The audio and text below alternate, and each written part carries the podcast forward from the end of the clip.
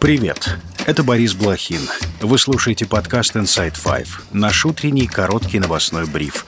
Пять самых важных и интересных историй от инсайдера всего за несколько минут. Сегодня 14 ноября, вторник. История первая. Хамас утратил контроль над Газой. Об этом заявил министр обороны Израиля Йоав Галланд. По его словам, боевики бегут на юг Анклава. Мы выкурим террористов из тоннелей, и после этого они либо будут уничтожены, либо должны сдаться без каких-либо предварительных условий. Третьего варианта не будет, сказал Галланд.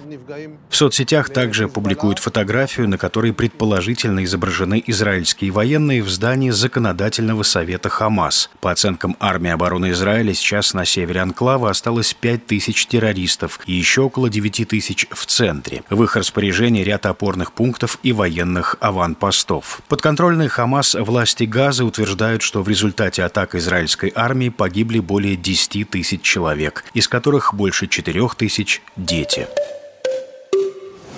История вторая. Российские госагентства опубликовали и сразу же удалили новости о перегруппировке войск на левом берегу Днепра. Утром в понедельник ТАСС и РИА Новости сообщили, что группировка Днепр в оккупированной части Херсонской области будет переброшена к востоку от реки для занятия более выгодных позиций. Спустя 10 минут СМИ аннулировали эти новости. В сообщении ТАСС сказано, что заметка выпущена ошибочно. В российском Минобороны публикацию о перегруппировке назвали провокацией. Телеграм-канал «Осторожно новости» сообщил, что агентство РИА Новости получило информацию о переброске войск с фейкового аккаунта Минобороны, который предположительно ведется с территории Украины. Добавлю, в последние недели группировка российских войск Днепр пытается без особого успеха ликвидировать плацдармы, созданные ВСУ на левом берегу Днепра. В ВСУ сообщение о так называемой перегруппировке российских войск назвали информационной операцией против Украины. Там заявили, что никаких передвижений передвижения российских военных не зафиксировали.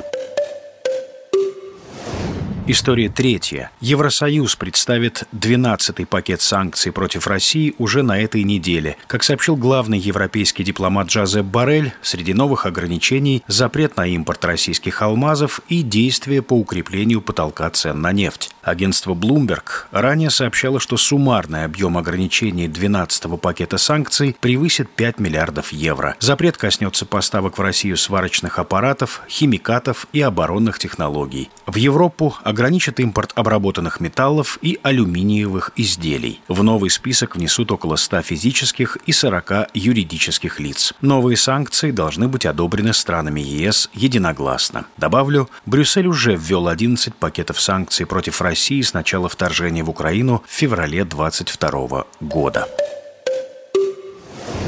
История четвертая. Российского оппозиционера Илью Яшина этапировали из Москвы в СИЗО Смоленска. Об этом сам политик сообщил в своем телеграм-канале. По словам Яшина, с ним все в порядке. Цитата «Жив, здоров и бодр. Сотрудники СИЗО ведут себя корректно и прилично. Арестанты в камере приняли и вовсе радушно». Как сообщал ранее адвокат Михаил Бирюков, Смоленская область не последний пункт назначения Яшина. В какой колонии политзаключенный будет отбывать срок, пока неизвестно. В декабре декабре прошлого года суд приговорил Яшина к восьми с половиной годам колонии общего режима по статье о распространении фейков про российскую армию. Дело возбудили из-за стрима политика про преступления российских военных в Буче.